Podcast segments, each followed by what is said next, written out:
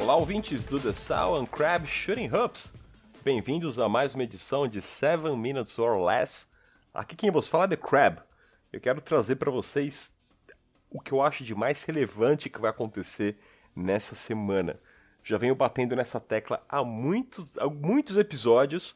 Já falamos da tarde de Natal com os clássicos fantásticos, dia 25 de dezembro. Eu escrevi sobre isso também na nossa coluna do Instagram. E lembre-se, nessa quinta, dia 19, o grande tirateima entre Lakers e Bucks em Milwaukee. O ponto é, para a gente chegar nesse jogo de quinta-feira, tanto Lakers quanto Bucks, que estão com placares idênticos na conferência, 24 vitórias e 3 derrotas para cada lado, tem desafios que podem atrapalhar, macular esse grande embate de quinta. Os Bucks recebem hoje o Dallas Mavericks. Dallas que vem desfalcado do nosso querido Luka Doncic, que torceu o tornozelo, vai ficar cerca de duas semanas fora. Isso pode atrapalhar, sim, os planos do Dallas Mavericks, os anseios que eles têm de vitória e superação e crescimento individual. E o Bucks que vem sem Eric Bledsoe. Eric Bledsoe teve uma fratura por avulsão. Mas meu Deus, Crab, o que é isso? É melhor você ter uma fratura por avulsão, que é quando o ligamento é desconectado direto do osso, é uma fratura pequena, do que se romper o ligamento. Então, Eric Bledsoe apenas duas semanas fora. Nós não queremos o Milwaukee Bucks desfalcado de suas estrelas por muito tempo, mas The Greek Freak Giannis Antetokounmpo e Chris Middleton certamente devem dar conta do recado hoje contra o Dallas desfalcado do Luka Doncic. Do lado do Lakers, Anthony Davis tem jogado demais, torceu o tornozelo ontem.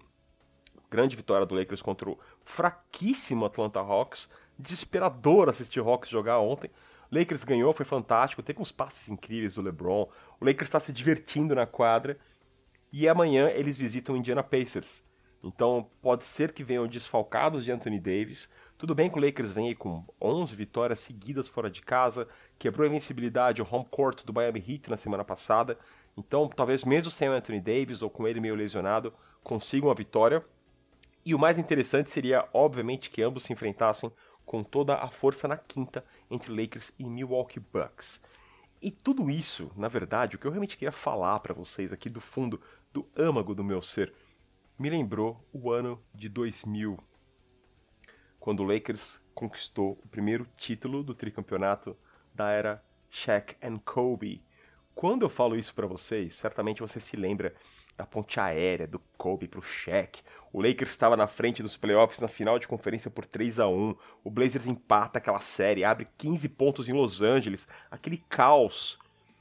Só que eu não me refiro a esse jogo fantástico que já foi dissecado aqui, até o erro de cobertura do Brian Grant, já falei sobre isso no Scout.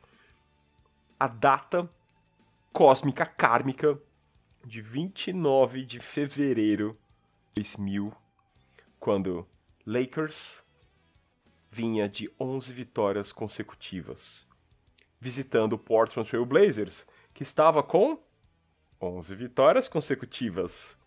Não apenas isso, mas ambas equipes estavam naquele momento com 45 vitórias e 11 derrotas.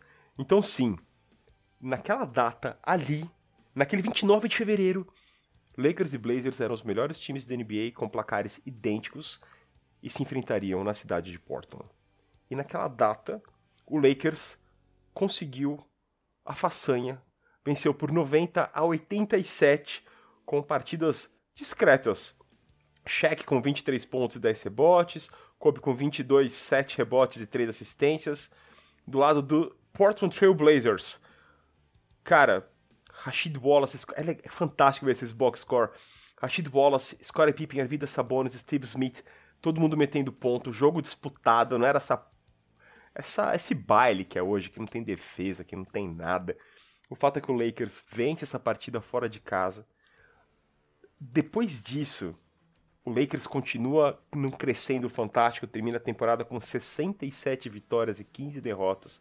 O Portland classifica em terceiro, com 59 e 23. Então você vê, até aquele momento, ambos estavam com um recorde idêntico. Essa derrota abala o emocional, entra na mente do Portland Trail Blazers, o cheque passa a morar na cabeça do Rashid Wallace sem pagar aluguel, vivendo de graça, fumando charuto na cara dele. E o Blazers sai num spiral e perde completamente a noção. Vai terminar em terceiro, oito jogos atrás do Lakers. Chega na final de conferência, empata o 3 a 3 e perde no jogo 7. A consequência real disso é que no ano seguinte, nos playoffs 2000-2001, aquele mesmo time do Blazers toma uma sarrafada de 3 a 0 e acaba ali o Portland Jail Blazers. E o Lakers vai à sequência para ganhar três títulos e o Portland. Bom, Portland tá aí até hoje. Enfim, tudo isso para dizer que esse grande confronto do Lakers contra o Bucks é lógico que na relação do Lakers e Blazers em 2000 lá atrás que eu comentei, é, dois times da mesma conferência se enfrentariam ali na final de conferência antes do Lakers ir ganhar do Indiana Pacers, mas esses jogos não podem ter ser subestimados no impacto que eles podem ter no adversário.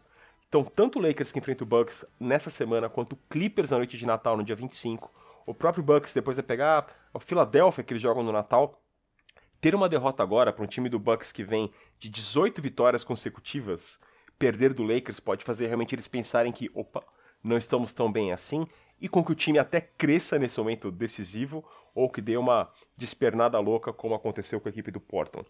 O fato é, Senhoras e senhores, temos umas semanas fantásticas pela frente da NBA. A gente está acompanhando talvez a melhor temporada estatística da história.